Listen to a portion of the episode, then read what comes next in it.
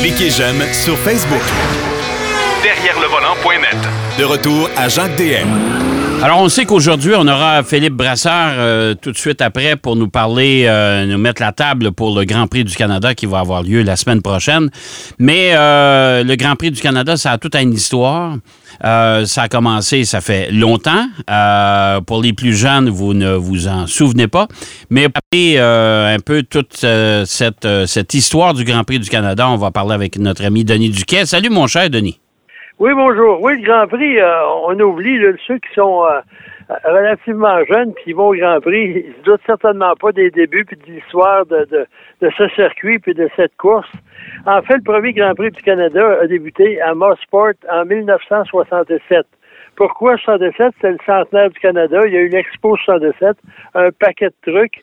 Puis pendant un certain temps, en 68 et en 70, ça a été au Mont-Tremblant. Et après, on a décidé de retourner à Mossport de 71 à 77 parce qu'on jugeait le Mont-Tremblant trop dangereux. Ah ouais, ah. pourquoi on jugeait le... Ben, je trouve ça quand même un peu particulier parce que tu sais, on s'entend que pourtant, Mont-Tremblant, c'est un beau circuit. Deux, moi, mon sport, c'est pas plus sécuritaire non plus. Non. Mais il y avait des voitures qui décollaient. Je sais pas, il y a une place à l'arrière qui avait, euh, même en course Canam, il y avait un pilote euh, qui avait euh, fait un, vol plané. Bref, ou des pressions, etc. puis en 77, c'est Jody Schechter qui a gagné la, la première, la dernière course au Grand Prix du Canada à Motorsport. Et c'est la course où Gilles Villeneuve avait participé en remplacement de Niki Lauda. Oui. Puis euh, il avait il avait pas terminé la course, ça avait, été euh, pas tellement bien. Mais le Grand Prix à Montréal, Jean Drapeau était omnibulé par l'idée d'avoir un Grand Prix d'automobile à Montréal. Il avait demandé d'ailleurs à Georges Duval euh, de trouver des endroits, etc. Puis finalement, c'est Roger Pert, qui est un ingénieur, qui, en survolant la région de Montréal, a vu l'île Notre-Dame, qui a été créée, elle, par des les débris euh, des galets, des gravats du euh, tunnel Hippolyte-Lafontaine. On a fait une île sur le Saint-Laurent. Puis elle a dit, bon, on va faire la, la... Les gens ont décidé d'adopter cet endroit-là. Et on a le conseil de ville a décidé de faire ça. Et les débuts des travaux écoute bien ça, le 20 juin 1978. Ouais. Et la course a eu lieu le 8 octobre de la même année. Oui, ça a été, euh, eh, monsieur, hein, il n'y a pas grand temps pourtant là, pour non, faire ça. Non, les travaux sont terminés le 22 septembre. ça n'a pas de bon sens. là, on a fait une course là, pour euh, approuver le, circuit. Ouais. moi, je me souviens quand Gilles Villeneuve avait dit que c'était un beau circuit. Puis la rumeur voulait à l'époque que ce circuit-là avait été surtout destiné chez Ferrari pour avantager les Ferrari et surtout Gilles Villeneuve. Mais moi, euh, Mario Andretti est arrivé à Montréal, lui avait dit c'est une piste de go-kart. Il y en a qui aimaient, il y en a qui n'aimaient pas. Mais on a réalisé que c'était une piste où il y aurait, au fil des années, beaucoup, beaucoup de, d'événements de spectaculaires, de renversements de situation, euh, etc. Et la première course, ben, c'est la célèbre course remportée par Gilles Villeneuve, euh, alors que Jean-Pierre Jarrier, sa voiture, a fait cassé pour des raisons mécaniques et Gilles était en deuxième place, il a remporté. Moi, j'étais là, il neigeait. Il y avait des flocons de neige. Ouais, là, ouais, ça, je me souviens de ça. Disaient, c'est normal que Gilles gagne, la motoneige. Mais c'est vrai qu'il faisait froid en plus. C'était pas. Hein, écoute, là, on, on, le voit sur le podium. Euh, on voit le monde avec les manteaux d'hiver. ça fait pas de bon sens. des trucs, puis euh, ça s'appelait le Grand Prix de la Batte. Et ça, il faut, faut, faut, donner euh, euh, je sais pas quoi je pourrais dire ça, de donner raison ou rendre hommage à la BAT qui a commandité, parce que la BAT a commandité à Gilles Villeneuve depuis plusieurs années. Aussi curieux que ça puisse paraître, Gilles ne prenait pas d'alcool à l'époque. Il était commandité par une brasserie. Puis après, il a été commandité par, en Formule 1 par Jaco Bazé, qui est un, vin euh, rouge euh, mousseux. C'est assez particulier. Ouais, mais ça, ça, c'est ça, c'est Gaston Parent qui avait trouvé ça. Et, et, et, l'histoire de l'époque, c'est que justement, Gaston Parent, euh, pour faciliter les, euh, les, transferts entre Gilles Villeneuve et les différents Grands Prix à partir d'Italie, euh, il payait les douaniers avec du vin de Jacobazé.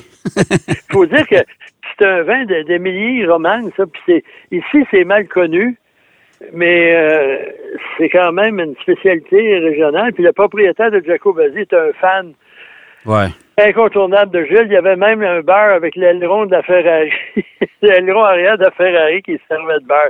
Bref, euh, en 79-80, ça a bien été, mais en 82, c'est le décès de Gilles Villeneuve.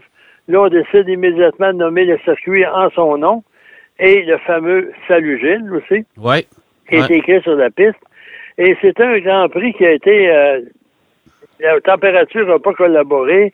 Euh, Paletti, euh, pilote italien qui était à sa première course en Formule 1, est décédé en télescopant la voiture de Didier Pironi qui n'avait pas démarré. Ouais. Euh, il y a eu un incendie aussi. dans la, voiture est passée au feu.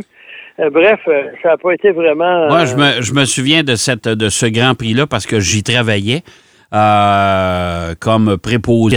En tout cas, on était sur le. On, on appelait ça l'équipe d'urgence pour circuit. Et euh, on n'était pas loin de, de, de, l'incident. C'est que Ricardo Paletti a parti pratiquement de l'arrière du peloton dans un départ arrêté comme on fait encore aujourd'hui. Mais euh, Pironi est en première ligne, puis lui, ça n'a jamais démarré. Et Paletti, quand on dit il a rentré dedans, il a rentré dedans. Ça parce que lui, il accélérait à fond pour le départ. Et, et, de ah. plus, et de plus, là, le feu s'est déclaré. Et en plus de ça, on a euh, fait venir un hélicoptère pour venir chercher Paletti, pour l'amener à l'hôpital. Et euh, avec les vents violents qu'il y avait, il y avait beaucoup de vent. Euh, il pleuvait à bord debout. Ah, puis c'était pas vraiment pas beau. Et l'hélicoptère, à un moment donné, a parti de côté. Il y avait des fils qui traversaient le circuit. Écoute, euh, tout ce qu'il faut pour que la FIA dise il n'y en aura plus de Grand Prix ici. Ah, ça, ça, a mal été. Ah, ouais, Aussi, il y avait beaucoup de critiques là, au niveau de la salle de presse puis des installations des garages parce qu'on avait mis comme des, des, des îlots flottants en arrière pour donner plus d'espace, mais c'est quand même assez euh, assez limité comme espace. Et il faut pas oublier, en 1981, l'année avant son décès, Gilles Villeneuve a endommagé son aileron avant, qui est devenu vertical. Ouais. Sous une pluie ballante, il a continué euh, à rouler ouais. jusqu'à temps que. Puis ensuite, il, chevauchait les vibreurs pour que ça. ça Aujourd'hui, il serait. Euh, on, l'aurait obligé à rentrer au puits avec un drapeau noir, mais. Oui, mais dans ce temps-là, non. il, a, terminé troisième, c'est quand même intéressant. Oui. Parmi les, événements là, plus positifs, euh, en 2007, c'est la première victoire de Lewis Hamilton, la première de plusieurs. Oui. Euh, là, je pense à des notes que j'ai écrites euh, pêle-mêle. Le Grand Prix du Canada est le seul Grand Prix remporté dans son dans, dans sa carrière par Jean Lézy. Oui. Puis Jean Lézy, en plus, à son tour d'honneur, il a manqué d'essence. Oui. et, c'est Michael Schumacher sur sa Benetton qui lui a donné un lift jusqu'à l'arrivée. Puis là, la foule s'est emparée de la piste, avait sauté sur la piste. Les voitures étaient encore euh, en train de rentrer, ça aurait pu être une catastrophe. Et allez-y, dans son enthousiasme, il a lancé son casque dans la foule. Oh, ça, ça, ça, ça n'a pas été apprécié de l'équipe, je peux dire ça. Non, parce qu'apparemment, ça coûte, ça coûte, ça coûte plusieurs milliers de dollars un casse de même. Et c'est sa seule victoire euh, euh, en Formule 1. Puis lui, quand on parle de Montréal, euh, aussi, il y, a un truc qui, est propre à Montréal. C'est les, on appelle ça, au Québec, on appelle ça des siffleux, là. les marmottes. Les marmottes. Ouais qui traverse la piste au moment inopportun. c'est, Jean-Pierre Jabot qui a voulu en éviter un, puis s'est encastré dans le dans, le l'Armco. Euh, il y en a des trucs assez particuliers aussi, comme Nigel Manson en 91. C'est l'année où Williams gagnait tout. Ouais. Et lui, dans son enthousiasme, il y a deux versions. Il y en a une qui a, l'arrivée est à, à vue d'œil. Il a ralenti, ralenti, ralenti, à tel point que le régime moteur est insuffisant pour alimenter le système hydraulique. La boîte automatique a arrêté de fonctionner. Puis c'est son, son, son, euh, pas compatriote, mais euh, collègue d'écurie, Nelson Piquet, qui a, qui a remporté la victoire. Ouais. Et euh, il y a une répartie de Piquet là-dedans après sa victoire. Je suis venu dans mes culottes, j'étais content. ah non, mais c'est, c'est, il y a eu des histoires fantastiques. Moi, je me souviendrai toujours aussi une année où j'ai travaillé, euh, encore une fois, au Grand Prix du Canada. Euh, on, effectuait des, reportages qu'on, qu'on affichait sur les écrans géants pour combler les périodes où il n'y avait pas de voiture en piste. Alors, pour, tenir les gens occupés, euh, on préparait des reportages et j'avais demandé aux gens de BMW de faire un, entrevue avec les deux pilotes de l'équipe. Euh, qui, je me souviens pas à cette époque-là, Euh, mon Dieu, qui étaient les deux pilotes BMW? En tout cas, euh, il y avait Nick Hetfeld, si je ne me trompe pas. Il y a eu Nick Hetfeld à cette époque-là. Puis l'autre, je me souviens pas. En tout cas, je fais une entrevue avec les deux pilotes euh, sur le quai qui traverse le, bassin d'Aviron, qui mène des paddocks au stationnement à l'arrière. Et puis, euh, je finis ma dernière question en disant écoutez, vous avez euh, BMW a la réputation d'avoir des moteurs qui sont très puissants. C'est un circuit qui est fait pour vous parce que c'est un circuit rapide. Euh, pensez pas que vous pourriez faire un doublé ici? Et puis, euh, les deux pilotes ont parti à rire. Les gens de BMW ont quasiment ri de moi. Mais pourtant, les deux pilotes ont monté sur le podium. fait de la course. Alors, je me suis dépêché à aller chez l'équipe BMW. Et là, il y a des gens de l'écurie qui m'ont accueilli puis ont dit Écoutez, euh, vous saviez les résultats d'avance, vous? Ça, a été, ça a été vraiment euh, une belle période. Mais c'est vrai que le Grand Prix du Canada, puis encore aujourd'hui, la réputation, c'est on ne sait jamais ce qui va se passer. Là. Non, c'est toujours un Grand Prix spectaculaire. Il y a eu des, accidents. Celui de euh, Robert Kubota, tout le monde le considérait pour être décédé, puis il est revenu l'année suivante pour remporter le Grand Prix. Il était chez Sauber, justement. Oh oui, lui, c'est juste avant l'épingle euh, au bout du circuit. la, voiture avait. Ah, écoute, il a détruit la voiture carrément. La voiture s'est explosée en mille miettes. Et par euh, il y a le mur des champions aussi. Oui, oui. au bout de la ligne droite, il y a un virage à à droite, puis un autre virage à droite, c'est parce que, comme Christian Tortora a appelé ça un pif-paf, puis là, il y a, faut longer le, le, le, mur le plus près possible.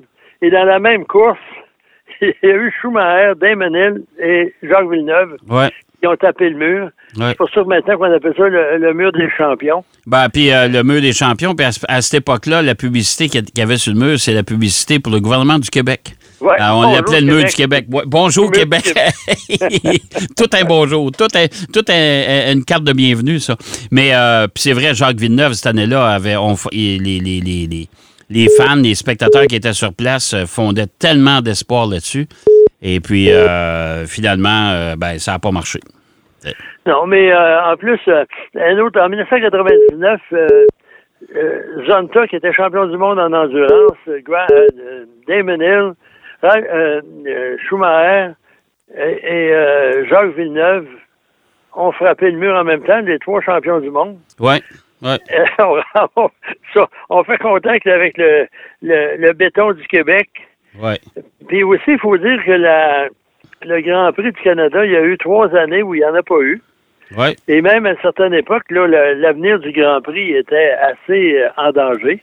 Ben, il y avait, il y avait mes ententes entre euh, Normand Legault, qui était euh, le promoteur du Grand Prix à l'époque, et Bernie Ecclestone, parce que Bernie Ecclestone voulait avoir toujours plus d'argent.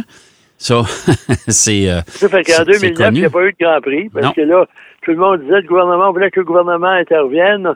Ensuite, avec ça, vous allez changer votre piste de merde, ça ressemble à un poulailler, puis là, il n'y en a pas eu. Puis en 2020-2021, ça c'est pour des raisons euh, ben, la de pandémie. santé. La pandémie, là, on pouvait pas euh, les gens pouvaient pas arriver au Canada de toute façon. Il y avait un embargo sur les sur les euh, les visiteurs. Bref, c'était un circuit qui a eu toutes sortes de péripéties. Il y a quoi, il y a trois ans? Ouais. Euh, Vettel, qui a été pénalisé. Oui. Il était chez Ferrari, ça fait 4-5 ans, ça, probablement. Qu'il y avait. Euh, euh, était revenu devant Hamilton où on dit qu'il l'avait court-circuité, puis on l'avait pénalisé. Il est fini deuxième, puis quand les voitures avaient été placées, le 1, 2, 3, lui, il avait transféré les... Il avait changé les, panneaux de place, ouais. Les panneaux de place pour... Euh, puis ah, ensuite, au, début, là, moi, euh, il y avait un monsieur, c'est Labatte qui était derrière tout ça, puis il y avait un monsieur Brisebois qui était un homme de, marketing et de, publicité qui a géré tout ça. Et à l'époque, euh, c'est pas tout le monde qui était en faveur du Grand Prix du Canada dans l'île Notre-Dame parce que, au malheur, on était pour couper des arbres. Ouais. Là, on a même déplacé tous les arbres qu'on pouvait transplanter ailleurs, on l'a fait. Ouais. Montrer à quel point on essaie de respecter l'environnement, etc. Puis après, il y a eu plusieurs directeurs généraux euh, avant que ça se stabilise. Euh, il y a eu Pierre Houd. Il y a eu euh, Bob Ferland, le frère de Jean-Pierre. Il y a eu une femme aussi, Francine, j'ai oublié le nom de famille, malheureusement. J'ai essayé de le retrouver, pas été capable. Puis après, avec Normand Legault, ça s'est stabilisé. Puis aujourd'hui, avec François Dumontier, ben là, c'est vraiment Oui, puis aujourd'hui, ben, la, société Octane, dirigée par François Dumontier, a été vendue à Bell. Et c'est Bell maintenant qui est propriétaire des droits. est. Oui. Puis on a, on a des l'entente avec la Formula One et, pour plusieurs années encore. Donc, euh, puis en plus, c'est un des rares prix. Sinon, je me demande si c'est pas le seul Grand Prix avec Monaco qui est tout vendu d'avance. Euh, ouais, ben là, je ne sais pas si c'est encore ça, parce que déjà depuis deux ans, euh, avec, euh, avec la fameuse série sur Netflix, Drive to Survive, je pense que la plupart des Grands Prix maintenant, ils, se vendent beaucoup de billets. Là. Mais un ou deux mois d'avance, comme au Grand Prix du Canada, tu allais voir, puis il n'y avait rien ou pratiquement ben là, encore une fois, cette année, euh, le, Grand Prix du Canada, François Dumontier a annoncé qu'il avait, euh, avait été obligé d'ajouter des gradins.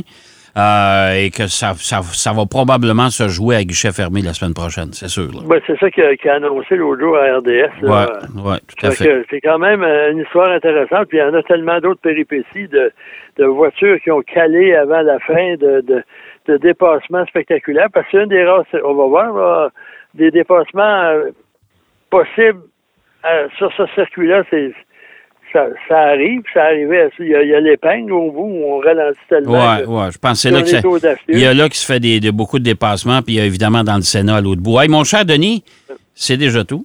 Bon, ben. Alors, on va se. un bon Grand Prix à tout le monde. On, va euh, on se reparle la semaine prochaine. Exactement. Alors, merci, mon cher Denis. On va parler, on va continuer à parler de Formule 1 parce qu'on parlait de la généalogie des, euh, des de certaines équipes de F1. J'ai hâte de t'entendre là-dessus. À la semaine prochaine. À la semaine prochaine. Alors, Denis Duquet qui nous parlait de l'histoire du Grand Prix du Canada et les, les péripéties qui se sont déroulées euh, sur, ce, sur ce circuit. Euh, depuis 1978, bien sûr. On va aller faire une pause. Au retour de la pause, euh, notre ami euh, Philippe Brasseur est avec nous. Lui, il nous met la table pour ce qui pourrait se passer à l'édition 2023 de ce fameux Grand Prix. À tout de suite. Derrière le volant. De retour après la pause. Pour plus de contenu automobile, derrière le volant.net.